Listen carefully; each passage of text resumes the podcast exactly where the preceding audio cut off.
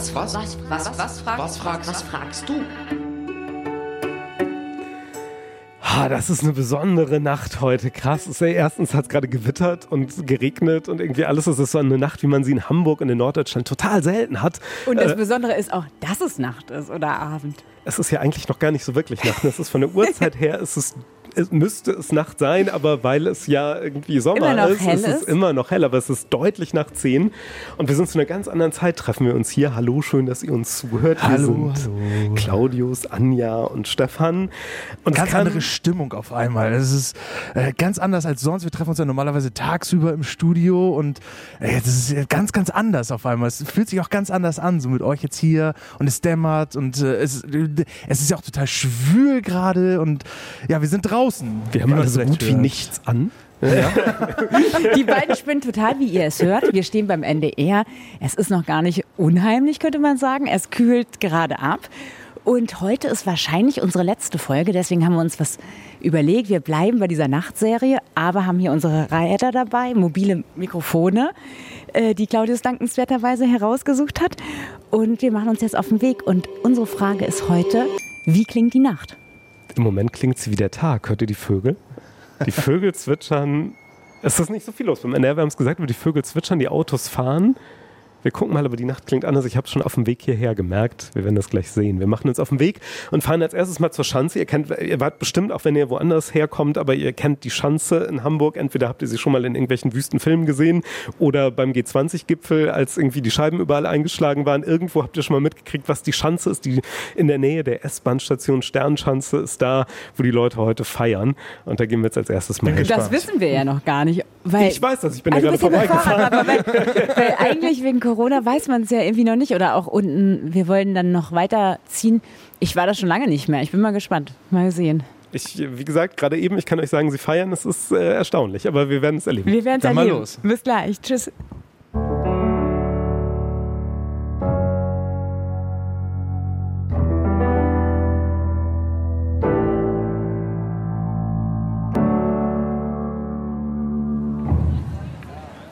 So, was habe ich euch gesagt? Wir stehen jetzt hier quasi äh, mitten in der Sternschanze, also kurz vor dem Anfang der Sternschanze als Bezirk. Schulterblatt hier in der Ecke und es ist gut was los, oder? Es ist laut. Es ist sehr laut. Es ist viel los. Viele Menschen auf jeden Fall. Ja, viele Autos auch. Das stimmt. Und man fragt sich, ob das so alles immer, die so an einem Tisch oder so in Grüppchen zusammenhängen, ob das so immer ein Haushalt ist. Ne? Also, oder zwei Haushalte, bin ich mir ehrlich gesagt nicht so sicher. Aber Gott, also die Leute feiern, die Leute haben Spaß und ich glaube, die brauchen das auch. Und äh, kennt ihr das nicht? Ich hatte jetzt auch so, so Momente, wo ich dachte, ey, ich muss jetzt einfach mal raus. Ich muss einfach mal irgendwo ein Bier trinken unter Leuten im Biergarten und so. Das, ich habe schon vermisst. Ihr auch? Ja, aber ich bin trotzdem manchmal noch ein bisschen ängstlich, was das Thema angeht. Also ich kann mich jetzt nicht hier mitten in die, in die Menge, also wenn ich mich hier mal so umgucke, ich könnte mich jetzt nicht einfach irgendwie an einen Platz setzen mit lauter Fremden und äh, dicht an dicht. Also ich hätte da ein komisches Gefühl bei. Anja? Mm. Ich habe jetzt auch nicht so ein starkes Bedürfnis, aber auch vorher eigentlich war das nicht so, dass ich jetzt gedacht habe, oh Mann, ich, ich flippe aus, weil man zu Hause bleiben muss, das nicht. Aber ich fand es schon gut, darüber haben wir auch schon mal gesprochen, als man das wieder machen konnte. Ich bin jetzt ein bisschen überrascht, dass es so lebendig ist, aber eigentlich ist es ja auch ein gutes Zeichen, dass es irgendwie die Menschen nicht so verschreckt oder dass man so viel Angst hat, finde ich. Ja, solange sie halt alle die Abstandsregeln einhalten, da bin ich mir, glaube ich, im Einzelnen nicht, nicht unbedingt immer und überall so sicher, ob das so ist. Nein, sicher nicht. Das ist ja offensichtlich. Jetzt passiert etwas Unerwartetes. Als Anja, Stefan und ich uns da direkt an der Sternschanze unterhalten haben, kam ein junger Mann, ich schätze ihn mal so Mitte 20, mit zwei Getränken in der Hand auf uns zu und wollte mit uns reden. Und damit ihr euch mal ein Bild machen könnt, haben wir das komplette Gespräch ungeschnitten gelassen. Müsst, müsst ihr nicht noch so eine Kamera hin? Nee, wir haben keine Kamera, wir, wir, sind ja vom Radio. Wie wollen wir denn mit einer Kamera? Das ist ja Quatsch. Ja, ja. Und du trinkst doppelt? Ja, also doppelt hält besser natürlich, ne? So, so, so, lebt es sich hier in Hamburg City. Aber krass, mal, ist, ist dir äh, so Corona, ist wurscht? Ja, das ist so eine Sache. Ähm, ich habe nicht ehrlich gesagt, ich habe ehrlich gesagt keine Angst vor äh, einer Infektion, weil ich denke mal, wir sind hier, ich meine, hier sind ja sehr, sehr viele Leute. So Eben. Und die, die Infektionen sind ja runtergegangen, oder nicht? So, deswegen, ich glaube nicht, dass das noch irgendeine Gefahr ist oder irgendwas anderes. Du glaubst, dass es keine Gefahr ist. Aber hast du gehört, im Kreis Gütersloh und so 1500 Infektionen? Natürlich, natürlich. Aber ich bin auch ehrlich gesagt der Überzeugung, dass Corona nicht, mh, nicht wirklich äh, gefährlich ist. So, natürlich, wenn ich äh, Lungen, Lungen, ich glaube, eine Lungenvorerkrankung habe, ist das richtig? Ja, dann, äh, dann ist, das eine, äh, ist das gefährlich. Aber ich habe leider keine Erkrankung. Ich bin kerngesund. Du, aber es sterben tausende Leute dran. Es könnte ja deine Mutter sterben, es könnte deine Oma sterben, es könnte ja irgendwer sterben. Ne, Vielleicht nicht du persönlich, aber irgendwer anders. Es sind ja echt auch schon hunderte, tausende Leute gestorben. Natürlich, aber ich hatte auch äh, einige in meinem Umfeld, die ähm, infiziert waren, aber bei denen ist auch nichts passiert. Deswegen glaube ich nicht wirklich an diesen Corona-Kram, das, das, was ich alles höre, um ehrlich zu sein. Ist vielleicht, ist vielleicht dumm und unwissend, aber so, so, ist, so sind meine Erfahrungen. Hast du diese App, diese Corona-App? Äh, nee, die habe ich das. Was ist das denn? Naja, da gibt es so eine App, da kannst du hinterher nachprüfen, äh, ob du jemanden Infizierten getroffen hast. Ach so, okay. Nee, hab Hast du noch nie was von gehört? nee noch gar nicht. Krass. Nein, ähm, kann man die App sich äh, kostenlos runterladen oder was? Ja, ja, absolut. Ist von der Bundesregierung. Ist so eine ganz offizielle irgendwie, äh, ja, Ach so, okay, ja, dann mache ich das auf jeden Fall demnächst. sagst du jetzt. Aber jetzt erstmal trinken, ne? Ja, natürlich, natürlich. Wollen Sie auch einen Schluck? Äh, nee, nee, danke. Weil wir glauben an Corona. Sie müssen noch arbeiten. Wir müssen außerdem noch arbeiten, aber wir glauben außerdem, dass es echt, ich glaube, es ist echt gefährlich. Ja, ich weiß nicht, ich weiß nicht. Also ich habe schon äh, mehrere gehört, die das hatten. Äh, Da ist nichts passiert, auch den Familien ist nichts passiert. Ey, aber du siehst doch, dass Leute sterben. Ja, das stimmt auch wieder, das stimmt auch wieder. Aber ich glaube, die hatten irgendwelche Vorerkrankungen. Also, wenn du eine Vorerkrankung Ja, aber weißt du ja nicht. gefährlich. Das stimmt auch wieder. Ja, das, das ist meine Vermutung. Weiß ich nicht, aber das ist, da, äh, das, ist das, woran ich glaube. Okay. Dann toi, toi, toi, alles Gute. ich wünsche dir einen schönen Ja, mach's gut. Tschüss. Ich glaube, das ist genau der Punkt. Ne? Also, äh, Ich finde, das ist eine wahnsinnige naive Einstellung irgendwie. Also, das, das, also, doch, ich weiß gar nicht, was ich dazu sagen soll, ehrlich gesagt. Also, ja, es ist heftig. Es ist richtig heftig. Aber ich glaube, es passiert, also nicht umsonst stehen hier so viele Leute in äh, Menschengruppen zusammen. Also es ist, glaube ich, und, und ihr habt ja gehört, der kannte die App Stefan, nicht ganz und so. Ernst, sind, das- ja, ich bin gerade völlig geflasht. Ja, aber wir gehen immer davon aus, dass alle Leute informiert sind bis zum geht nicht mehr, aber das ist nicht so. Nicht, nicht alle Leute gucken ständig Nachrichten und lesen Zeitungen und sind irgendwie auf Nachrichtenportalen unterwegs. Habt ihr ja gehört, der war ja total nett. Das war ja kein, kein schlimmer Mensch oder sowas, aber äh, der hatte echt keine Ahnung. Und der wollte es auch nicht wissen. Ich bin immer noch baff. Wow. Ja, naja, zu Recht. Aber wo wir hier schon mal stehen, wir stehen hier auch unter so einem Hostel und sehen hier so ein paar Schilder. Ähm, Hostels sind auch Jugendherbergen und da vorne steht noch ein Schild. Äh, Hostels sind auch Bildung und Kultur. Das zielt natürlich darauf ab, wer wird unterstützt, wer wird gefördert und so. Ähm, gibt ja jetzt auch Initiativen, die sagen, irgendwie die Clubszene, die Partyszene muss mehr gefördert werden. Wie seht ihr das? Ja, ich glaube, das mit der Förderung natürlich, aber auch erstmal, dass es überhaupt ähm, Regeln gibt. Das ist ja das Schlimme für die Institution, oder zumindest bei dem Theater oder Kultur ist es ja so ätzend, dass es halt keine Pläne gibt und man so damit umgehen muss. Ja, ja, genau. Aber was die Clubszene angeht, ist ja tatsächlich so ein bisschen die Frage, die sagen, wir sind nicht subventioniert, wir kriegen gar keine öffentlichen Gelder, anders jetzt als zum Beispiel Theater oder irgendwie Konzerthäuser oder so, die ja immer immerhin noch öffentlich unterstützt werden. Es gibt ja auch private Theater. Gibt's auch. Aber in Clubs ja. gibt es natürlich das Problem, dass Tanzen einfach nicht nur 1,5 Meter Abstand erfordert, sondern 6. Und das wird halt, es ist völlig unklar, Ja, wann die wieder beginnen vor. können. Und Ja. das ist halt so krass einfach an der Sache. Naja, und dass sie eben tatsächlich, außer in Berlin, wo es ja sehr viele öffentliche Gelder gibt für Clubs, also oder relativ viel, also äh, Berlin als Land äh, hat ja ziemlich viel auch in die Clubszene jetzt investiert, so als Übergangsgeld und so, damit die eben nicht äh, völlig dann hinterher am Boden liegt. Ähm, aber es ist natürlich schon so, wenn du keine Subventionen kriegst als Club oder sowas, dann musst du alle Verluste, die jetzt da sind, auch tatsächlich äh, aus der eigenen Tasche tragen und bis hinterher der Pleite näher. Ne? Clubszene ist, glaube ich, schon so mit so einem Punkt, die, äh, wo man sich tatsächlich fragen muss, wie viel Wert äh, hat auch die Clubszene für das kulturelle Leben in Gerade Deutschland. Hamburg, ich glaube, einen ziemlich hohen Wert sogar. In Berlin natürlich auch, ja, ja. Und wie viel ist uns das wert? Also das ist ja, finde ich, schon das Interessante in dieser Corona-Krise, dass sich so Fragen einfach neu stellen. Was ist uns als Gesellschaft wie viel wert? Was gehört tatsächlich zum Kern unserer Kultur? Eben, das meinte ich auch vorhin mit, äh, auch Hostels sind Kultur und Bildung. Äh, eigentlich würde man sagen, nee, ein Hostel hat ja mit Kultur nichts zu tun. Aber ich weiß schon, was Sie meinen.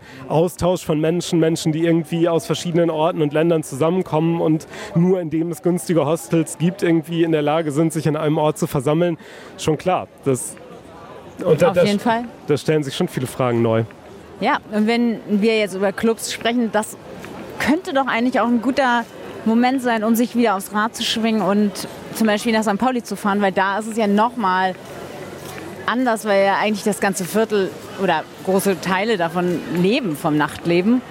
Und mal sehen, ob es da auch wieder so ist wie hier, weil hier merkt man jetzt gar nicht so einen großen Unterschied. Mal sehen. Ich bin gespannt.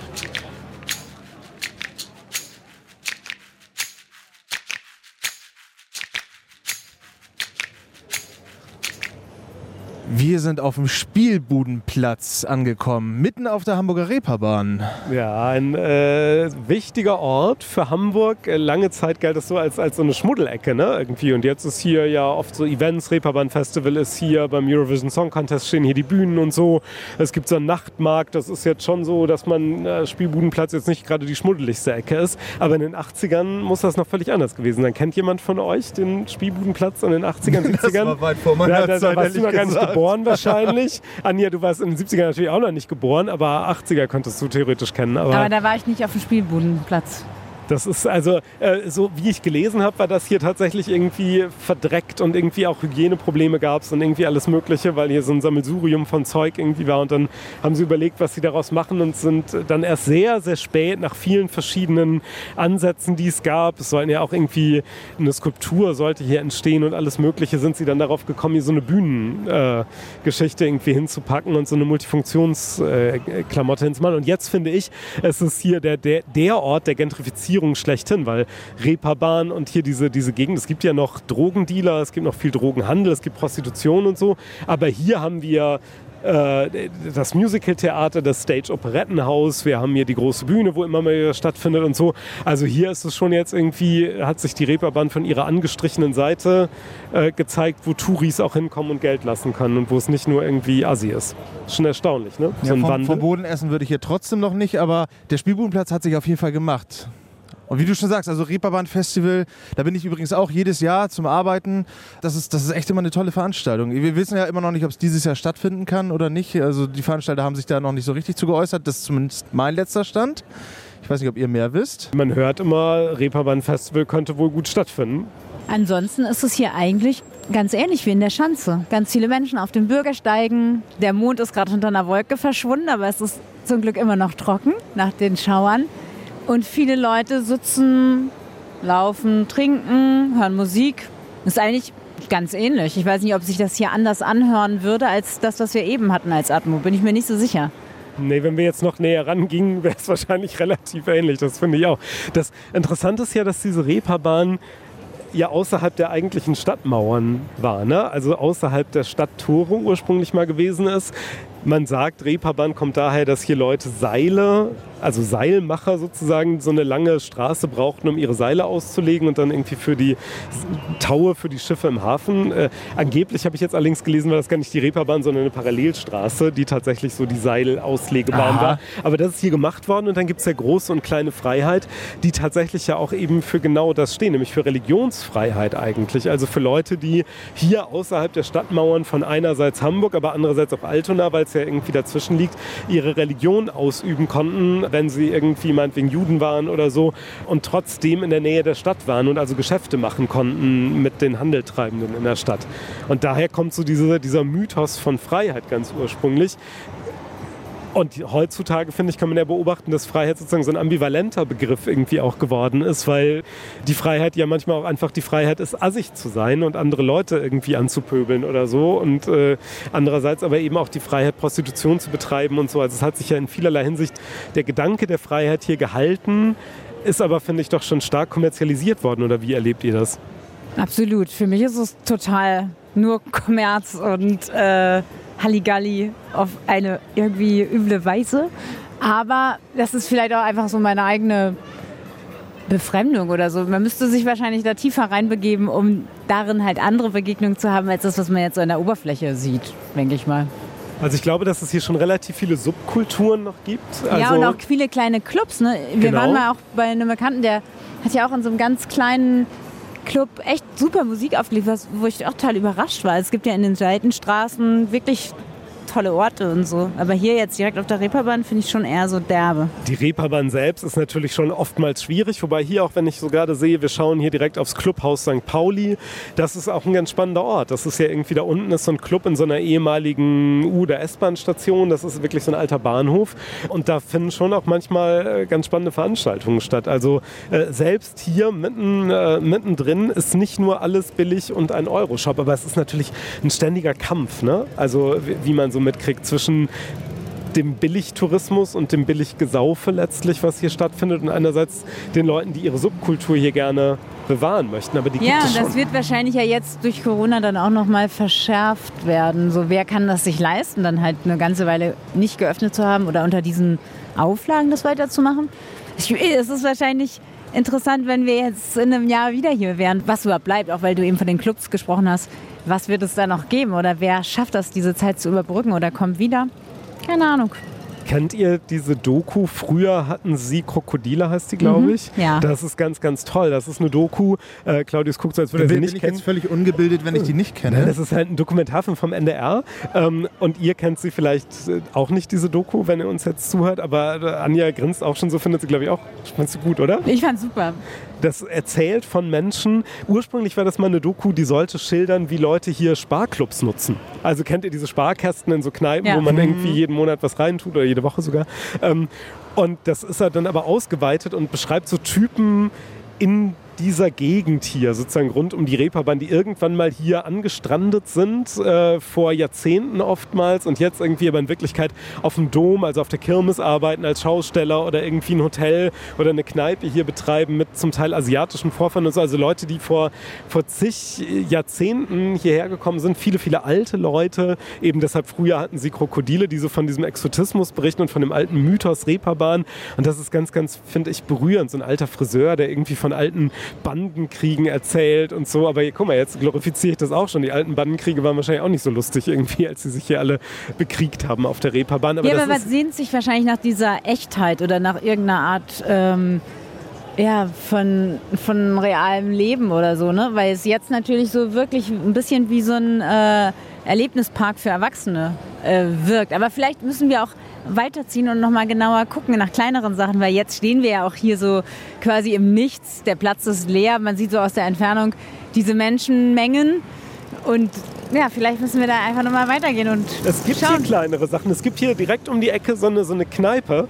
Äh, das ist der Old Sailor. Da bin ich hin und wieder mal. Das ist tatsächlich, äh, also das ist so eine, so eine Bohne, das ist überhaupt nicht schön oder sowas, aber es ist halt auch nicht so eine Touri-Kommerz-Kneipe, sondern es ist wirklich lebendig und nachts wird da getanzt zur Jukebox und so. Ja, dann lass uns da doch jetzt mal ein Getränk nehmen, oder? Ich weiß gar nicht, ob die aufhört, aber wir können mal Wir können gucken. mal gucken. Lass doch mal schauen. Bis gleich.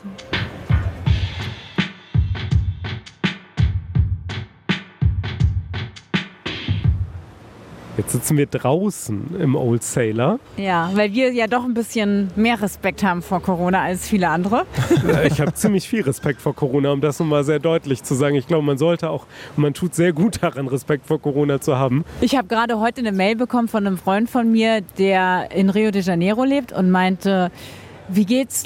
Sie haben den Eindruck, oder er hat den Eindruck, dass in den Medien jetzt in Deutschland die zweite Welle losgeht. Und er hat mir gesagt, dass eben da, wo er lebt, äh, die Krankenhäuser noch nicht überlastet sind, aber dass tatsächlich von seinem Bruder der, Sch der Schwiegervater jetzt gestorben ist an Corona. Und für die ist es so nah und der meinte, die Straßen sind gespenstisch. Er fährt mit dem Fahrrad auf, auf den Autostraßen so. Das ist total Ja, das ist Irre. hier ja lange auch so gewesen. Ne? ja.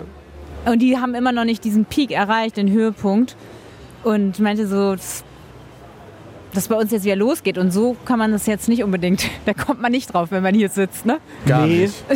Aber ich meine, so NRW und Kreis Gütersloh, also es zeigt ja, wie schnell es gehen kann. Auf einmal sind Total. 1500 Leute in einem Landkreis infiziert. Gut, die waren jetzt auch in einer Fleischfabrik, ist vielleicht nochmal wirklich eine, eine ja, ganz spezielle Sache. so, ne? weil die sehr nah aneinander waren. Aber es zeigt jedenfalls, es kann sehr schnell passieren und es kann sehr schnell sich alles wieder drehen und es kann sehr schnell, könnte es sein, dass auch diese Bar der Old Sailor jetzt wieder irgendwie zu hat. So. Also, ja, jetzt ist es hier halt, was ist anders? Ich meine, Es ist leer. Es ist leer. Es ist sonst, obwohl ich weiß nicht, wie es jetzt wäre. Um diese Uhrzeit ist es noch nicht mal Mitternacht. Das ist eher auch so ein Laden, wo es so um 1, 2, 3 Uhr so richtig losgeht, wenn die Leute von woanders kommen und dann hier noch irgendwie weiterziehen hierher. Und es ist halt auch heiß ne? und da relativ warm. Und da geht man vielleicht auch nicht in so eine Kneipe, die in erster Linie drin. Aber ich habe hier schon tolle Abende. Ihr seht diese Jukebox da. Ich muss Könnt ihr- einmal ganz kurz ja, so einen kleinen einmal Blick durchs. Fenster. Also das ist, sieht mega urig da drin auf jeden Fall aus. Jukebox finde ich natürlich auch richtig klasse. Ja, und die wird auch bedient. Ne? Also die, die, ganz oft äh, schmeißen da Leute Geld in diese Jukebox Und was rein. haben die denn im Angebot? Ach, die haben alles von, von so viel Rock. Ne? Also man merkt so, dass die Kneipe so äh, 50er, 60er, 70er Jahre ihren, ihren Peak hatte. Also es gibt so diesen 70er Jahre Pop, es gibt auch Rock, es gibt äh, auch Schlager und Helene Fischer, es gibt alles, alles. Aber ich habe hier schon um drei, vier Uhr nachts vor Corona-Zeiten mit völlig fremden Menschen getanzt und dann schieben sie die Tische zur Seite und so ist ein kleiner, enger Laden. Aber man kommt echt in Kontakt und deshalb glaube ich auch, dass es einerseits stimmt, dass hier draußen auf der Reeperbahn alles kommerzialisiert ist, aber guck, wir sind um eine Straßenecke Ja. gegangen und da hängen halt noch, ihr seht die Fußballschals, die da irgendwie über der Theke hängen, Ja, weil Fans ja. von allen möglichen Fußballvereinen ihre Schals gelassen haben. Da sitzen real Leute an der Theke und zocken Karten und sowas irgendwie und äh, äh, es sind, hängen so alte ähm, äh, Schiffstafeln irgendwie, Anlegetafeln aus alter Zeit, weil irgendwie ein Kapitän hier seine alte Schiffsanlegetafel gelassen hat und so. Das ist echt noch so ein Laden, um 3 Uhr nachts lebt er und dann sind hier kaum Touristen, sind hier Leute, die nur so ein Bier trinken wollen, wie wir jetzt auch. Prost. So ein übrigens, Prost. ne? Ein bisschen hat man schon die Sehnsucht, so das, hier, das wegzulegen und so zu schnacken. Das ist dann doch eine andere Haltung, mit dem Mikrofon hier rumzusitzen, finde ich. Ja, es schafft natürlich Distanz, klar. Also wir überlegen natürlich jetzt auch immer, was wir so sagen. Logischerweise, weil wir ja wissen, dass, wir, dass es aufgezeichnet wird und man nicht weiß, was hinterher damit veranstaltet Ja, wird. eigentlich sind wir, wir haben jetzt, wir sind ja immer mit dem Fahrrad dann von Ort zu Ort gefahren. Und eigentlich unterwegs redet man dann gleich irgendwie ganz anders. Und im Studio, finde ich, hatten wir schon so eine Normalität jetzt so. Auch nach, das ist ja jetzt doch eine ganze Weile. Wir hatten ja am Anfang gar nicht gedacht, dass wir so lange. Ähm, was fragst du? Aufzeichnen. Was war? Hinter mir hat gerade einer in der Kultur gesummt. G gesungen. gesungen. Das, Das- war, das war ja- das war ja- ein, ein Gesangsvortrag. Man fällt Aber auch zum sympathischer Mikro auf auf. jeden ja, Fall. Ach ja, es, es, ja, eben. Also es sind schon lästige Leute unterwegs und das ist, das wollte ich vorhin auch sagen, irgendwie, vielleicht, also ich glaube, man darf das nicht verklären irgendwie. Also ich glaube, früher war es genauso ein kommerzialisierter Ort, wo Leute irgendwie auch Geld ausgegeben haben für Drogen und für Prostitution und so. Deshalb war es ja dieser Ort außerhalb der Stadt, wo solche Dinge auch möglich waren schon damals. Und heute ist es das auch. Und es gibt aber immer noch äh, Orte, wo auch einfach normale Menschen sind und nicht nur, nicht nur komische Schnapstouris. Ja, man darf nicht vergessen, genau dafür ist Hamburg weltbekannt, ne? Für Schnapstouris? Das vielleicht auch. Nein, aber eben genau für diese Freiheit, die wir vorhin auch angesprochen haben. Genau für diese, für diese Straße mit, mit eben dieser Kneipenkultur. Und ich meine, die Reeperbahn kennst du auf der ganzen Welt. Ja, äh, es ist schon erstaunlich. Ich finde tatsächlich auch, ich bin ja jetzt erst äh, vier Jahre, glaube ich, in Hamburg. Und es atmet schon so ein Gefühl von Freiheit und auch eben so ein Laden wie, wie diese Kaschemme, in der wir jetzt letztlich sitzen, mit diesen ganzen, ihr müsst mal gleich, wenn ihr reingeht, nochmal genauer gucken auf diese Fußballschals. Ihr wisst ja, ich bin auch kein Fußballfan, aber diese Schals erzählen einfach von woher hier Menschen mal hergekommen sind, weil sie vielleicht im, im Stadion waren gegen St. Pauli gespielt haben oder so, aber vielleicht auch einfach nur, weil sie hier zu Besuch waren. Und dann hat man aus England und irgendwie aus ganz Europa und aus ganz Deutschland hängen da die Fußballschals, weil es einfach so ein Ort der Begegnung irgendwie ist. Und ich bin vorhin noch an der Seemannsmission vorbeigegangen, die jetzt auch wieder geöffnet hat unten im Hafen. Da spielen Leute, äh, die zumindest vom Aussehen her auch aus verschiedenen Orten der Welt kommen, würde man klischeehaft zumindest denken, stehen da an einem Tisch, habe ich gesehen, im Keller und spielen Billard miteinander und so. Ne? Also das ist Aber schon. warum auch nicht? Nee, aber in Hamburg ist, verdichtet sich das, glaube ich, schon Ja. stark, dieses Zusammentreffen von Leuten. Durch den Hafen vielleicht. Ich finde es ja so erstaunlich, dass noch so viele Seeleute auf ihren Schiffen festsitzen in Quarantäne. Das hat mich total verblüfft. Ich glaube, Ist das so? Ja, ich glaube, ähm, auch im Hafen selbst ähm, hier in Hamburg sind Leute auf ihren Schiffen in Quarantäne und weltweit, ich glaube, also es ist eine ganz hohe Zahl. Also ich, neulich war so ein ähm, Seemannstag. Ich weiß gar nicht mehr welcher Gedenktag. Vielleicht weißt du das. Hattet ihr das begangen? Und da kam das ähm, in den Nachrichten. Da war ich auch verblüfft. Ja, Die sitzen, die dürfen das Schiff nicht verlassen. Also was ich nur gesehen habe, waren diese, ich weiß nicht mehr, welche Bucht das war, aber da, da standen bestimmt 10, 12 riesengroße Kreuzfahrtschiffe direkt vor Anker, direkt nebeneinander geparkt, einfach weil die momentan ja, ich weiß nicht, ob sie mittlerweile wieder Nee, fahren dürfen. ich glaube Ich noch nicht. glaube, gestern ist das erste gefahren. Ja? Ja. Ja, aus Hamburg los. Auf jeden Fall Ach, krass. standen da wirklich. Also das, das, Bild war krass, weil so viele Kreuzfahrtschiffe und das waren Pötte, standen einfach direkt nebeneinander, parallel zueinander aufgereiht und äh, war, ich weiß. Aber da nicht, musst du in gar keine Bucht gehen, das ist hier unten. Ja, ich habe heute Also ja eine in Hafenrundfahrt ja. gemacht mit meinen Gästen. Und da Du hast war eine da Hafenrundfahrt gemacht heute? Ja, weil ich hatte heute Besuch und äh, mit den Kindern haben wir eine große Hafenrundfahrt gemacht. Und da hieß es, dass gerade das alles noch lahm liegt. Aber bestimmt gibt es Ausnahmen. Und da standen die auch still. Vielleicht können wir später nochmal zum Hafen fahren und uns das mal angucken. Auf also das jeden würde mich Fall. auf jeden Fall mal interessieren, wie das da jetzt aussieht. Ja. Ja, der Hafen ist ja gehört auch zu den nachtaktiven Orten, ja. Ja, da und wird ja auch Ja, nachts total. viel gearbeitet, der Umschlag von, von Waren und Gütern und so. Es gibt eine spannende Ausstellung äh, im äh, Museum für Arbeit. Ja, habe ich auch gestern Nicht gesehen. mehr lange allerdings. Müsst Genau. ihr, wenn ihr wollt, schnell los. Die Nacht, alles außer Schlaf heißt die. Habe ich auch gedacht, das passt zu uns. Ist mir immer wieder ins Auge gefallen an der Litfaßsäule. Warst du da? Nee, nein, ich wollte, bevor Corona kam tatsächlich, weil da fing die schon an oder haben wir darüber berichtet. Und dann kam Corona und dann haben die Museen dicht gemacht und so und deshalb war ich bis jetzt noch nicht da. Aber ich glaube, das ist sehr spannend, weil die sich tatsächlich eben auch mit Nachtarbeit und Menschen. Da übrigens kann ich euch noch einen Roman empfehlen, den ich gerade gelesen habe, einen neuen Roman. Ja, jetzt komme ich wirklich vom Hundertsten ins Tausendste, aber so, so ist ja Wie immer, wie unser immer, Pod- Ja, aber so soll das ja sein, was fragst du? Ähm, der, der heißt Arbeit, witzigerweise. Mm, Und ist von Thorsten Nagelschmidt. Der ist eigentlich äh, Punkmusiker, ursprünglich mal gewesen, von so einer Punkband Muff Potter. Ähm, und der hat jetzt seinen vierten Roman geschrieben und der heißt jetzt eben Arbeit und schildert ähm, Geschichten von Menschen, die das Partyleben in Berlin erst möglich machen. Also von Rettungssanitätern, von so einer Späti-Besitzerin, äh, so, so einem. Hostel-Mitarbeiter. naja, die das, Achso, Entschuldigung. Dieses Leben. Ja, ja, okay, okay, okay. Ja, ja. das ist so ein bisschen verwirrend, als ob man so quasi so, so eine Art von Assistenz bräuchte. Aber ja, vielleicht Nein, ihr schon. wisst schon, also war nein, vor, äh, wenn du die Aufzählung mit Rettungssanitäter Ja, anfängst. ja, ja, ja, ja, ja, ja, ja, ja, ja. Also ich fange an bei gedacht. Türstehern, äh, Hostelmitarbeitern und so weiter. Aber auch eben natürlich dann irgendwann äh, muss ja irgendjemand die Verletzten und die, die austicken in so einer Nacht oder so natürlich auch einsammeln. Ne? Also so, also der, der hat sich tatsächlich zum Thema gemacht, man geht so durch eine Berliner Märznacht, also äh, eben die längste Nacht im Jahr. Und der hat tatsächlich recherchiert, hat auch mal in einem Hostel gearbeitet und so. Und das ist ein ganz faszinierender, auch sehr berührender Roman irgendwie, weil der die Geschichten eben die, dieser Leute erzählt, die eben nicht reingehen in die Clubs und dann feiern gehen, sondern die draußen bleiben und irgendwie die, die Pizza ausfahren, damit irgendwie äh, die Leute beim Vorglühen eine Pizza essen können oder sowas. Und äh, das sind ganz, ganz spannende Geschichten und sehr menschliche Geschichten. Ähm, toll erzählt, finde ich. Klingt gut. ja. Was ist eigentlich eure Lieblingsbeschäftigung nachts? Schlafen. Ich dachte, du schläfst gar nicht. ja, also es wird sich schläft ja bald- auch gerne, sagt sie immer. Das wird sich bald auf jeden Fall ändern. Wenn ein Ähm, Kind kommt, wenn ja. das Kind da ist, ja. Anja, was machst du denn nachts am liebsten? Genau, wie Stefan schon sagt, ich, ich finde Schlafen eigentlich eine gute Tätigkeit, aber auch tags. Also ich bin da gar nicht so festgelegt. Und ich mag das eigentlich schon. Also ich, ich mag das eigentlich schon, wach zu sein. Ich finde es gut, draußen zu sein. Ich finde, ähm, jetzt gerade heute sieht man jetzt gar keine Sterne, weil es ja so bewölkt ist. Aber das finde ich irgendwie schon toll. Also ich mag das super gern. Ich lese auch gerne nachts. Ich, ich finde es schön, mit Leuten so in die Nacht hinein zu quatschen oder um die Häuser zu ziehen. Ist jetzt, also jetzt nicht auf dem Kiez, darüber haben wir eben schon gesprochen, dass es jetzt nicht so, äh, nicht so ein Magnet ist für mich.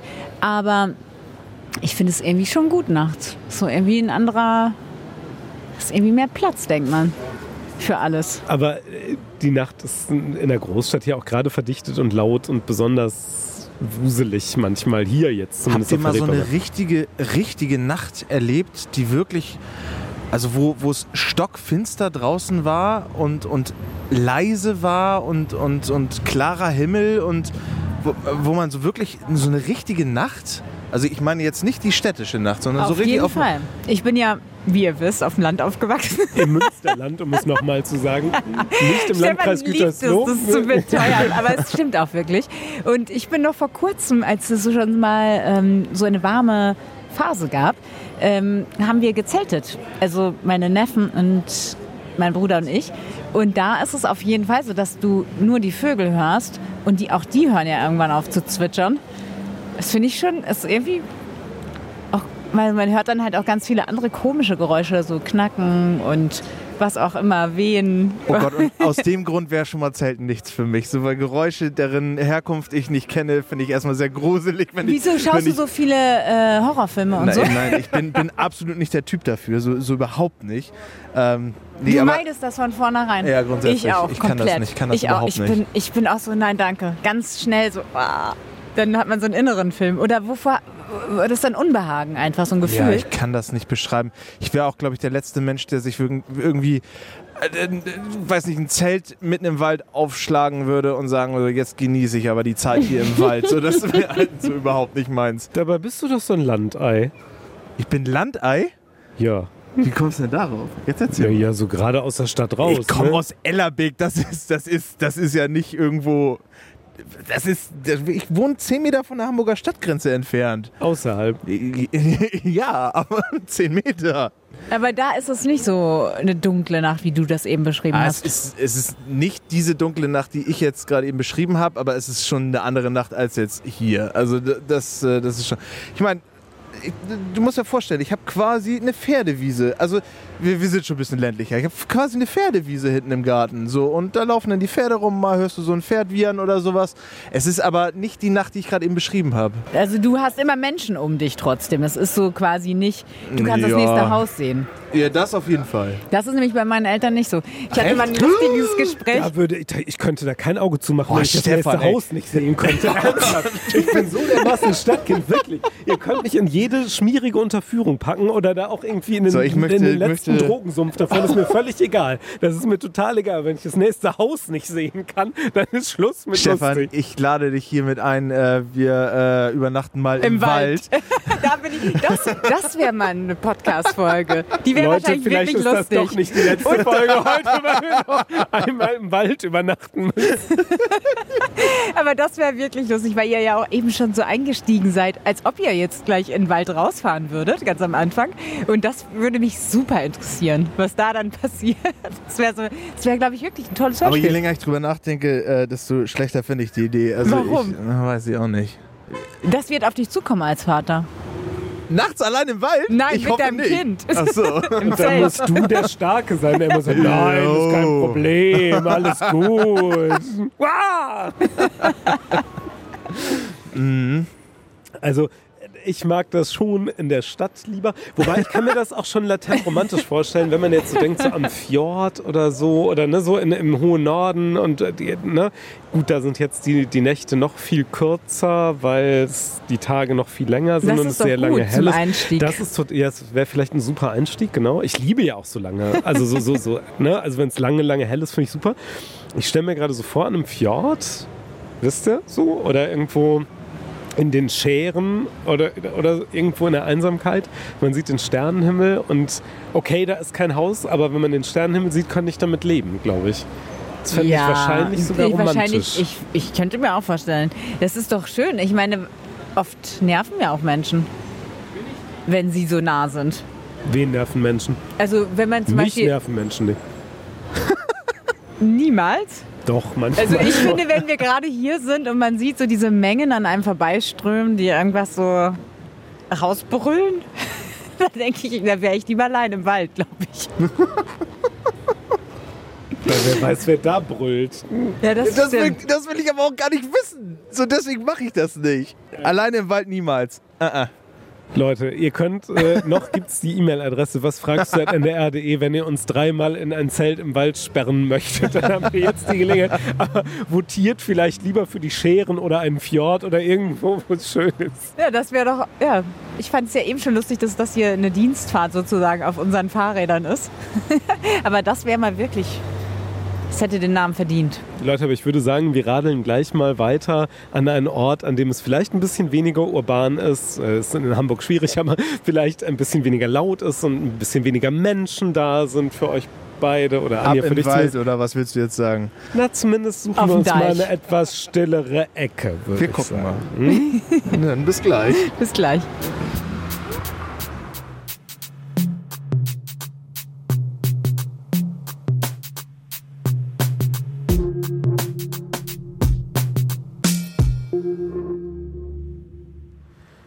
Claudius, hast du Angst jetzt? Ich habe keine Angst jetzt, nein.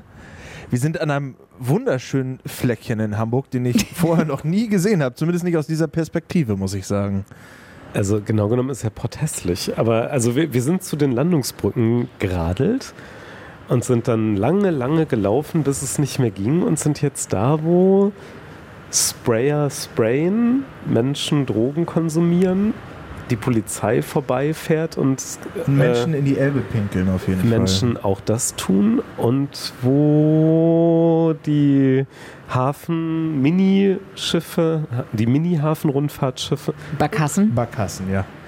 und wo die Hafenbarkassen, so, wo die schlafen. Die schlafen hier. Hier schlafen ganz viele Barkassen, wie man offenbar in Norddeutschland korrekt sagt, schlafen hier in diesem Hafenwerk. Und Wir, sind, wir haben uns tatsächlich unter so eine so einen Landungsbrücke Landungsbrückenanleger geschlichen. Ja. Ja. Das ist erstaunlich. Das ist hier, hier, ich war hier noch nie. Ihr wart hier auch noch nie, nehme ich an. Nein.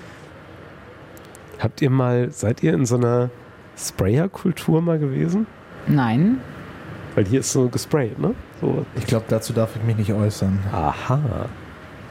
Jetzt haben wir, wir kommen ihm auf die Spur. Unserem Claudius. Bitte? Claudius hat, hat offenbar mal gesprayt. Aber er, will's, er will uns das, Das habe ich nicht gesagt. So, so. also jetzt sind wir mitten in der Nacht jedenfalls angekommen. Es ist ruhig und still um uns herum. So still, wie es halt in der Stadt irgendwie sein kann. Die Elbe plätschert unter unseren Füßen daher. Und es ist irgendwie ein ganz, fast schon wild romantisches Gefühl, oder?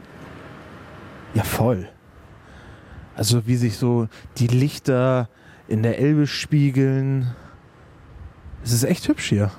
Naja, man sieht leider nicht den Himmel, weil wir unter einer Brücke sitzen. Ich finde, das tut der Sache so ein bisschen Abbruch. Ich möchte auch nochmal sagen, dass es eigentlich potthässlich ist. Ja. Also, Aber in seiner Hässlichkeit ist es schön. Jetzt kommt die Polizei vorbei nochmal. also das Polizeischiff.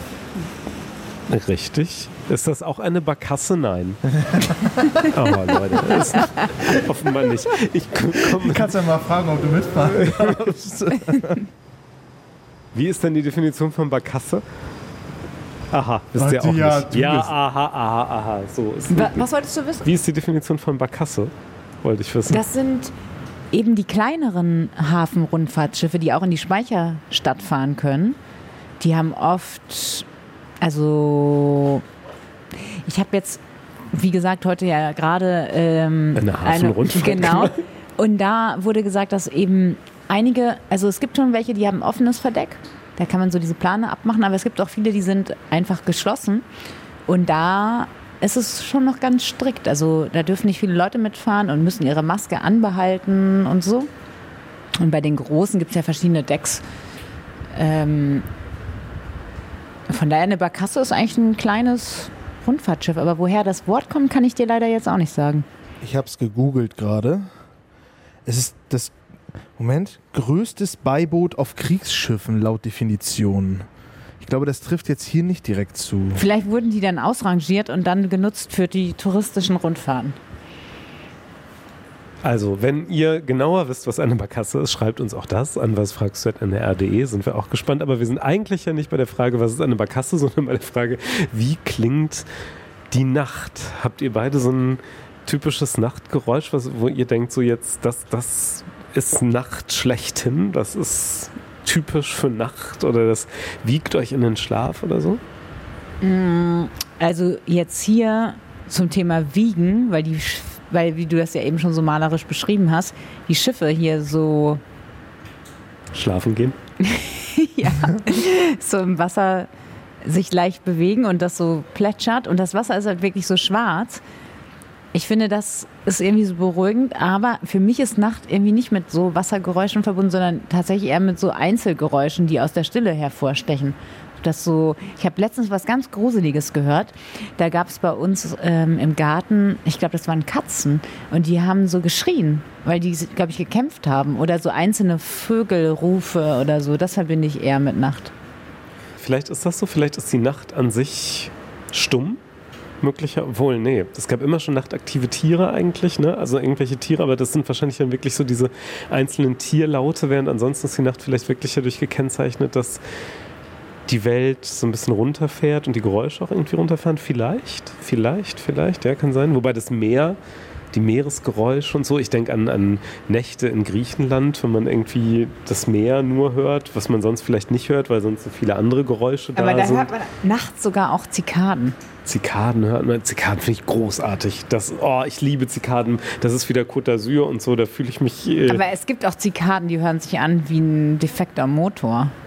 Es gibt halt alles. Aber das mit den Katzen hatte ich übrigens auch. Da, da bin ich neu in die Wohnung gezogen, in der ich jetzt lebe. Und war das erste Mal alleine in dieser Wohnung. Und das ist Erdgeschoss. Und hinten ist ein Garten und eine Terrasse und so. Und ich habe gedacht, um Himmels Willen, hier prügelt jemand sein Kind, ich muss eingreifen und bin wirklich in Unterhose auf die Terrasse gerannt und dachte, ich muss jetzt irgendwie da ein Kind retten. Ach, Quatsch. Äh, mitten in der Nacht und dann waren es halt Katzen, die, genau wie du es beschrieben hast, Anja, die gekämpft haben und äh, aber Das sich ist für mich angehört spooky. haben wie kleine Kinder. Ja, Ja, äh, das war wirklich, wirklich spooky. Wow, apropos spooky, hört ihr das?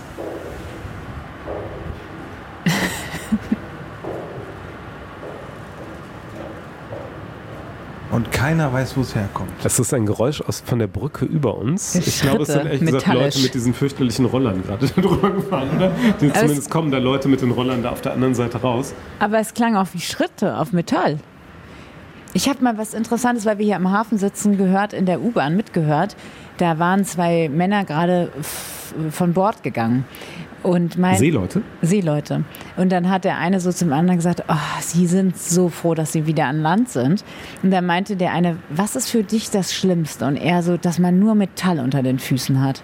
Weil scheinbar diese großen Frachter so aus Metall gebaut sind und man immer nur seine Schritte so metallisch hört und ähm, eben auch der, der das nichts nachgibt und so. Das fand ich auch ganz interessant, da habe ich noch nie drüber nachgedacht. Ja, und jetzt gerade das Metallische, wenn wir jetzt hier nicht zu dritt sitzen würden, das könnte auch so ein bisschen was Unheimliches haben. Ich würde niemals hier alleine sitzen. Ihr würdet ihr Nee, euch hier die an so Idee einen würde Ort ich, glaube ich, auch nicht kommen. Nee.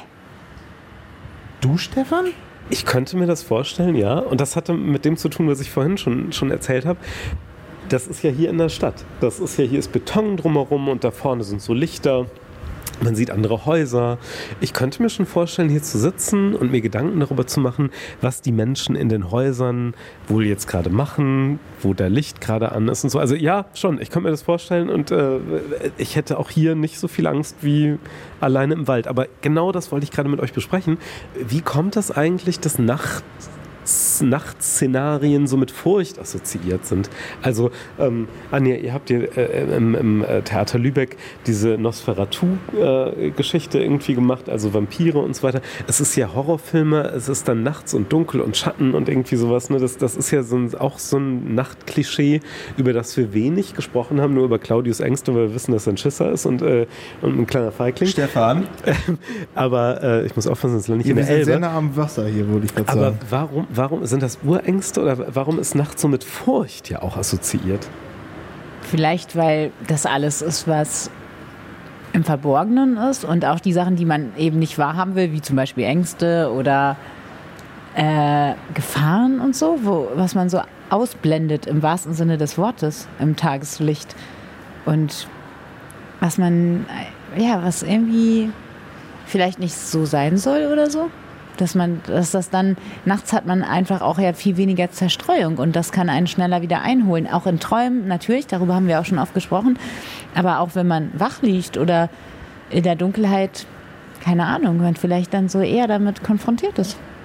Vielleicht ist es das, ne, wenn man wach liegt. Oder wenn man nachts wach wird. Ist, äh, kennt ihr das, dass man anders Dinge wahrnimmt? Wenn man dann so lauscht, meinst du? Ja, oder auch schaut und man sieht andere Schatten, man sieht, wie Vorhänge sich bewegen, vor dem Fenster zum Beispiel oder so. Und man äh, kennt ihr nicht, wie man, viele Kinder denken doch plötzlich, dass irgendwie Monster im Kinderzimmer sind in der Nacht. ich habe als Kind immer geträumt, dass Elefanten durch mein Zimmer gehen, aber ich kann mich. und das war irgendwie. War das ein Angsttraum oder war das Ja, ein total. Das war total unangenehm. Aber das waren keine realen. Und das war irgendwie so echt. Das ist erfreulich. Ich wollte gerade sagen. Also keine Ästhetik von einem realen Elefanten, sondern das war so eine Art Comic-Elefant, der aber riesig war. Und das hat mir voll Sorge gemacht irgendwie. Ja, irgendwie. Ich war dann bei meinen Eltern und die haben dann immer gesagt, ja, aber wenn da ein Elefant wäre, dann hättest du gar nicht aus dem Zimmer rauskommen können. Und das ist halt nicht logisch. Und du bist irgendwie in so einem Gefühl, das ergibt keinen Sinn und das weiß man auch. Und vielleicht ist das auch das Gruselige. Und trotzdem passiert irgendwas, was irgendwie doof ist. Und dann spricht man vielleicht auch erst darüber und erfindet quasi eine Geschichte für dieses komische Gefühl, dass man irgendwie schutzlos vielleicht ist oder irgendwas. Ich weiß es nicht. Aber du kommst dann nachts generell in eine ganz andere Stimmung auch, ne? Also du nimmst ja, wie, wie, wie ihr schon sagtet, Dinge ganz anders wahr. Ich hatte das mal, da saß ich mit, mit einem meiner besten Kumpels irgendwie auf einer Terrasse und, und es war wirklich auch leise und, und sternklarer Himmel und wir haben in die, in die Sterne geguckt und irgendwie, und, und eigentlich sind wir beiden gar nicht so die Typen, die sich unbedingt die Frage stellen, aber irgendwie sind wir darauf gekommen, so, was ist der Sinn des Lebens und, und was, was soll dieses Ganze, warum sind die Sterne so weit weg und, und so unfassbar, unglaublich weit weg und warum ist das alles so? Warum sind wir hier? Warum sind wir zu dieser Sekunde gerade hier und gucken in die Sterne und gibt es eventuell ein, also weißt du, diese Gedanken, die, die würden mir tagsüber nie kommen. So, so und das, das ist halt eben in dieser Situation, wo du ruhig in der Nacht in den Himmel guckst und einfach Dinge ganz anders wahrnimmst. Ja, und das ist interessant, weil man dann eben auch wieder so eine gigantische Weite wahrnimmt, ne? gerade in der Dunkelheit und mit den Sternen. Aber wisst ihr was, weil wir eben von der Barkasse sprachen, als die Uni jetzt gerade 100 Jahre alt wurde, ne? also Die letzten Hamburger. Sommer. Genau, die Hamburger. Da gab es so Barkassenfahrten mit Experten. Und da gab es eine mit dem Astrologieprofessor. Und der hat nämlich, wir sind hier dann so rumgeschippert, das war aber in den, in den frühen Abendstunden. Also Ganz noch, kurz, du bewegst dich relativ häufig auf der Elbe, oder? Kann das sein? Das wirkt jetzt nur so. und dann sind wir so herumgefahren und da ging es darum, um ähm, extraterrestrisches Leben. Und das war aber trotzdem ein wissenschaftlicher Vortrag. Und der hat dann so erzählt, es gibt erdähnliche Planeten und hat so das auf, der hat wie eine durchsichtige Sternkarte entworfen und unser Planetensystem in diese Weite eingesortiert. Und du bist hier so rumgeschippert und hast gesagt, Mensch, alles ist mini klein und äh, wir sind solche kleinen Punkte und es ist gigantisch und diese Verlorenheit auch darin, ne, das ist so, ich finde, das ist halt auch so verrückt, weil man ist sonst so das Zentrum von seinem Leben und plötzlich denkt man so, oh, Ja, aber das ist der Punkt. Alles, was du machst, ist völlig egal eigentlich. Wenn man dieses ganze Große betrachtet, ja. Jede Entscheidung, die für dich lebenswichtig ist, ist völlig egal. fürs Universum. Fürs Universum. Also so groß gedacht, ne? So, und, und vielleicht setzt man das einfach alles nachts in so andere Verhältnisse. Naja, tagsüber zumindest treffen wir ja die Entscheidungen, die für unser kleines Leben wichtig sind und bewegen wir uns sozusagen in unserem kleinen Alltagsleben, nehmen ja auch die Details dieses kleinen Alltagslebens viel mehr wahr, weil es hell ist und, und so. Und in der Nacht natürlich äh, hat man mehr Raum, mehr Muße, sich mit Dingen auseinanderzusetzen, die eben nichts mit dem alltäglichen Klein-Klein zu tun haben, sondern die vielleicht eher größer sind und vielleicht auch eher dann aber auch Hirngespinste sind. Oder unkontrollierbar sind. Vielleicht ist die Nacht auch einfach der irrationalere Teil unseres Lebens, wo wir viel mehr auf unsere Gefühle und anderen Wahrnehmungsformen zurückgeworfen werden, möglicherweise. Es, ich meine das ernst mit den Gespenstern und auch mit, mit den Hirngespinsten. Das hat ja, hat ja einen ähnlichen Wortstamm auch und ich glaube nicht ohne Grund. Ähm, ich glaube, irgendwie sind das Gespenster. Kennt ihr das nicht? Ich, manchmal werde ich nachts wach und es werden plötzlich auch Dinge groß, die gar nicht so groß sind. Probleme erscheinen riesig, die eigene Verlorenheit erscheint riesig und, und am nächsten Morgen wacht man auf und denkt, okay, da hat mich irgendwas heimgesucht, aber so schlimm ist es ja gar nicht Aber bei vielleicht auch aus dem Tageslicht Grund- betrachtet, bei Licht betrachtet. Aber vielleicht auch aus dem Grund, weil du eben mit niemandem darüber reden kannst in der Nacht. Weil, du- weil du dich alleine gelassen fühlst. ja, und du fokussierst nur auf diese eine Sache. Dann. Ne? Und, und das wird dann zum Gespenst. Oder eben auch der Vorhang, den du siehst, wird zum Gespenst. Oder das, der Lichtreflex, den du siehst, wird, wird zum Gespenst und zum Geist und so weiter. Und, und erscheint größer und, und völlig anders, weil man, weil man so einzelne Dinge mehr in den Blick nimmt, wie so wie zum Beispiel jetzt. Wir schauen jetzt hier gerade, wenn wir so auf die Elbe blicken, da gibt es so einen Lichteinfall von einer Straßenlaterne vom, an, vom anderen Ufer quasi. Und das finde ich ist auch was total Faszinierendes, wo ich jetzt gerade so fokussiere auf diese Linie, auf dieses Lichtspiegeln in der Elbe. Da nimmt man doch Details vielleicht ganz anders wahr als am Tag. Stefan, oder? hast du jetzt gerade Angst? Nö. Das klingt ein bisschen so. Nee, im Gegenteil, ich bin ganz fasziniert. Ich bin eher in so einer äh, romantisierenden Grundstimmung gerade. Ja, man sieht dann, vielleicht sieht man dann irgendwie so, eben, das ist ja ein bisschen unschärfer auf eine gewisse Weise. Durch die Dunkelheit und weil man es vielleicht nicht so ganz genau einordnen kann. Und dann hast du natürlich viel mehr Raum für deine Fantasie. Und das kann natürlich ängstlich sein oder aber auch total, wie du jetzt gerade sagst, romantisch und fasziniert. So, das ist ja, da ist vielleicht mehr Raum so für die eigene Wahrnehmung. Vielleicht rutscht da mehr so an subjektiven Blick rein, als man das tagsüber hat, wo man so auch eh mehr in Kontakt ist, wie du meinst, Claudius, dass man so mehr abgleicht vielleicht und so auf, auf Linie ist mit anderen. Und nachts bist du so, wow. Und rationalisiert vielleicht ist wirklich Fantasie ein super Stichwort, weil man vielleicht die Dinge, die man nicht wahrnehmen kann, weil sie im Dunkeln liegen, im wahrsten Sinne des Wortes, mit Fantasie auffüllt.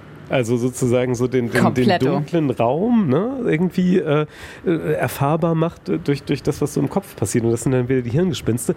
Ich als Und man hat dann ja auch vielleicht eine andere Müdigkeit und dann hast du ja auch noch mal andere. Das ja funktioniert dann ja auch anders, was da noch so einfällt. Ja, ja, genau, genau, weil man in so einer, in so einer Halbtraumphase irgendwie dann ist. Ich habe mal als Kind so einen Edgar Wallace-Film geguckt. Der Frosch mit der Maske. Und dieser Frosch mit der Maske, das war also völlig absurd. Das ist Dieser. Edgar Wallace-Film, ja, hätte sein können. Das, er hat, glaube ich, so eine Tauchermaske oder sowas auf, aber er mordet jedenfalls da die ganze Zeit Sachen.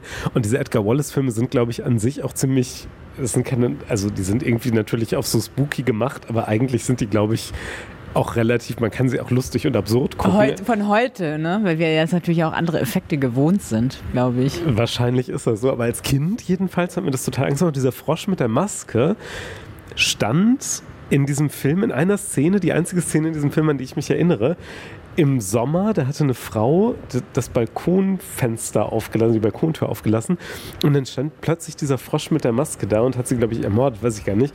Äh, so, und das war die ganz schreckliche Situation und lange Zeit konnte ich nicht auf den Balkon meiner Eltern in lauen Sommernächten gehen, wenn die Tür aufstand, weil ich dachte, oh Gott, da Der- weht der Vorhang, da steht der, der Frosch, mit, der, Maske. dahinter. Und das ist die Fantasie, die natürlich Ja, mit klar, reinkommt. klar. Und da standen immer die Getränke standen immer auf diesem Balkon, also Wasserkästen und so. Und wenn ich eine Flasche Wasser holen wollte, das war ganz, also im Winter witzigerweise ging es, weil ja die Balkontür initial geschlossen war.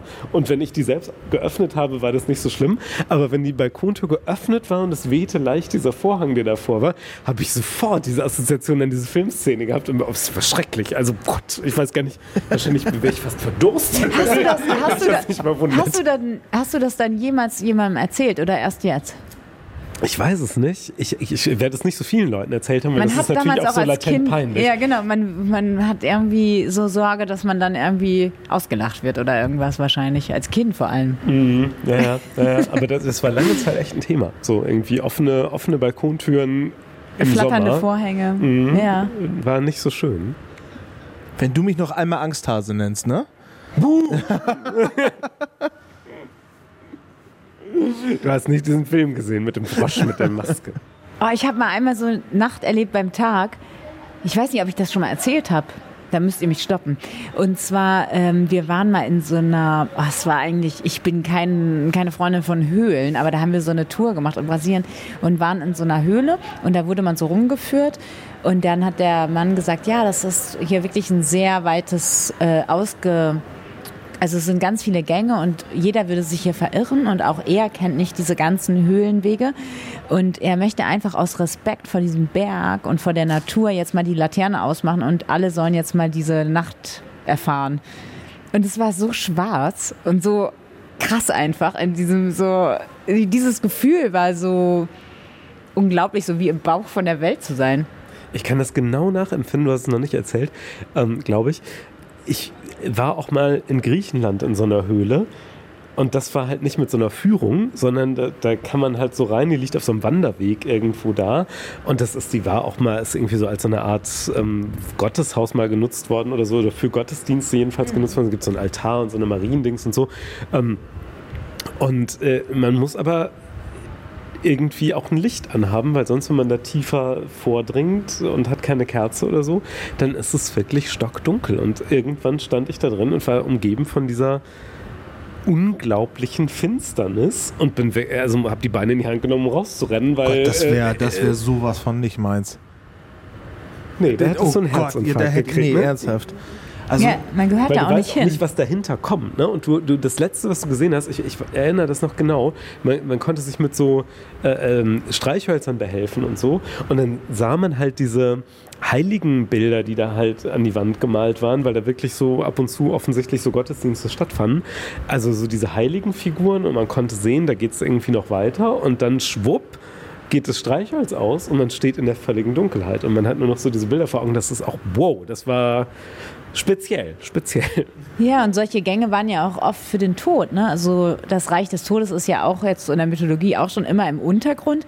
Und dann hast du da ja auch, wenn, ich weiß ja nicht, was das war, aber manchmal in Rom gibt es das ja auch, dass Menschen, wenn sie ihren Glauben nicht ausüben durften, apropos große Freiheit und kleine, äh, dann haben sie im Untergrund oder so das gefeiert und auch ihre Toten eben nach ihrem Ritus da bestattet. Und vielfachen Höhlen, ja. Ja, und da sind dann ja, in Rom gibt es ja auch diese Gänge, wo dann die ganzen Skelette gestapelt sind und so. Und vielleicht ist die Dunkelheit auch so verbunden mit dem Nichtleben und Tod, also quasi, dass das so wie Tag und Nacht, Leben und Tod irgendwie auch sowas ja, das stimmt. Ich glaube, Nacht ist durchaus auch mit Tod verbunden, glaube ich schon auch. Und mit dem Übergang in eine andere Welt und so. Und natürlich, der Schlaf ist ja auch ein Übergang in eine andere Welt und so. Und natürlich, der Tod wird auch mit Dunkelheit assoziiert und sozusagen äh, die ewige Nacht und so weiter. Und aber gleichzeitig, das ist wieder interessant, dass wir da den Bogen schlagen. Andererseits eben auch eine, ein Freiheitsraum und Möglichkeitsraum, wo plötzlich im Dunkeln Dinge möglich sind, die im Hellen nicht möglich wären. Ne? So, also Verschwörer, Menschen, die gegen die herrschende Ordnung arbeiten, müssen sich natürlich in so dunklen Räumen treffen und möglicherweise auch in so Nischen treffen, in denen wir uns jetzt gerade irgendwie treffen, um eben unerkannt zu bleiben. Und wie ja, wir gerade gesagt haben, da fährt die Polizei vorbei und so weiter. Ne? Also so ja, oder sie sind eben in solche unsichtbaren Räume gedrängt worden. Das ist ja auch ganz häufig so, dass das äh, plötzlich passiert. Äh. So viel zu der Schönheit dieses Ortes. Es, es pinkelt gerade wieder jemand neben uns. Aber bis dahin. Moin. Also, die Nacht sorgt für spezielle Begegnungen. Aber, aber bis dahin, Anja, würde ich dir voll und ganz zustimmen. Das ist halt jetzt ein harter Bruch. Das war, aber es ist auch war gut. Bruch, ja. der schützt einen vor Pathos. Ja, das. Und die, die Nacht ist auch ein Ort für Pathos, findet ihr nicht? Nicht für jeden, wie wir wissen. Ja, wie wir gerade gesehen haben, ist die Nacht nicht für jeden ein Ort. Gesehen, ja, ich habe es gesehen. ähm, nee, aber findet ihr nicht, die Nacht ist auch ein Ort für Pathos, wo irgendwie auch Gefühle manchmal, äh, naja, größer werden oder so? Oder, also das, was du gerade gesagt hast, Claudius, eben dieses Geworfensein in die Welt und bin, sind wir allein ist ja auch sowas von, er hat auch was latent Pathetisches irgendwie ja in sich. Liebesschwüre in der Nacht, die Nacht ein Ort für Leidenschaft. Das ist, ja, total. Also die Nacht macht ja ganz viel mit uns und, und verändert uns ja auch. Aber das ist doch vielleicht auch ein gutes, die Nacht verändert uns auch. Ist doch eigentlich ein guter Übergang. Wer weiß, was jetzt kommen wird. Vielleicht gibt es dann bald einen Podcast von Stefan und Claudius im Wald, auf den ich mich persönlich sehr freuen würde. Anja, dann kommst du mit. Dann kommst du mit. Dann sind wir drei gemeinsam im Wald. Ein Dreier-Podcast im Wald. Also wer weiß, was nach, was fragst du, kommen wird. Wir wissen es im Moment tatsächlich nicht. Was kommen wird, steht in den Sternen der Nacht. Ähm, oh, Stefan. Vielleicht gibt es wieder einen Podcast mit uns dreien. Vielleicht gibt es einen Podcast im Wald. Vielleicht gibt es einen Podcast aus der Stadt. Vielleicht gibt es auch keinen Podcast mehr mit irgendwem von uns. Es ist im Moment alles möglich. Aber die Nacht bleibt. Die Nacht bleibt. Und diese Nacht bleibt uns auch und wir entlassen euch jetzt vielleicht auch in eure Nacht. Vielleicht hört ihr uns ja gerade auf dem Weg zum Einschlafen äh, in eine laue Sommernacht, denn wir haben ja immer noch Sommer. Es war jedenfalls toll mit euch. Es war toll, dass ihr uns so lange und so viel und so häufig zugehört habt und runtergeladen habt, uns gemailt habt, dabei wart. Ähm, das äh, war schön. Es war eine tolle Zeit mit dir, Anja. Ja, mit dir auch, Stefan. Danke. Dank dir auch. Es war toll, dass du dann später dazugekommen bist, Claudius. Tolles das Jahr. war auch Ja, danke, dass ich dabei sein durfte. lustig mit dir, war das? Ne? Also, Danke. Und danke auch an Jill, die ja uns auch in der ersten Zeit ähm, so begleitet hat und sich so eingesetzt hat für Was fragst du? Jill Und- aus der Redaktion und danke auch an Annika, die mit Jill zusammen diesen Podcast Podcast, erfunden hat. entworfen hat. Ja, genau. Was fragst du? Hat viele Mütter und Väter gehabt und äh, geht- Viele Leute, die uns auch technisch betreut haben, das fand ich ja auch irgendwie erstaunlich. Ja, viele Leute bei NDR Kultur auch, die den Podcast ermöglicht haben, aber auch sonst im NDR. Aber ihr seid die Wichtigsten, ihr, die ihr uns zugehört habt und ihr, die ihr immer da wart. Und Danke. Äh, mal schauen, wie es weitergeht. Wie gesagt, es steht in den Sternen, abgegriffen, abgegriffen, abgeschmackt. Ich sag's jetzt auch nicht mehr. Aber es war schön, dass wir nochmal zu dritt durch diese Nacht gehen konnten. Mal schauen, was wird. Wenn ihr eine Idee habt, was aus uns dreien werden sollte, dann schreibt uns an. Stefan, sag noch einmal die Adresse. Was fragst du at ndr.de? Anja, möchtest du sie auch nochmal sagen? Ja, das überlasse ich dir. Wir halten diese Adresse noch eine Zeit lang geöffnet und wir sind ganz gespannt. Wir gehen jetzt erstmal in den Sommer beim NDR. Wir haben gerade ganz viele Podcasts entworfen. Neues entsteht und ähm, wir sind gespannt. Ja. Also, tschüss. Gute Nacht. Tschüss. Gute Nacht, sagen wir jetzt. Macht's gut.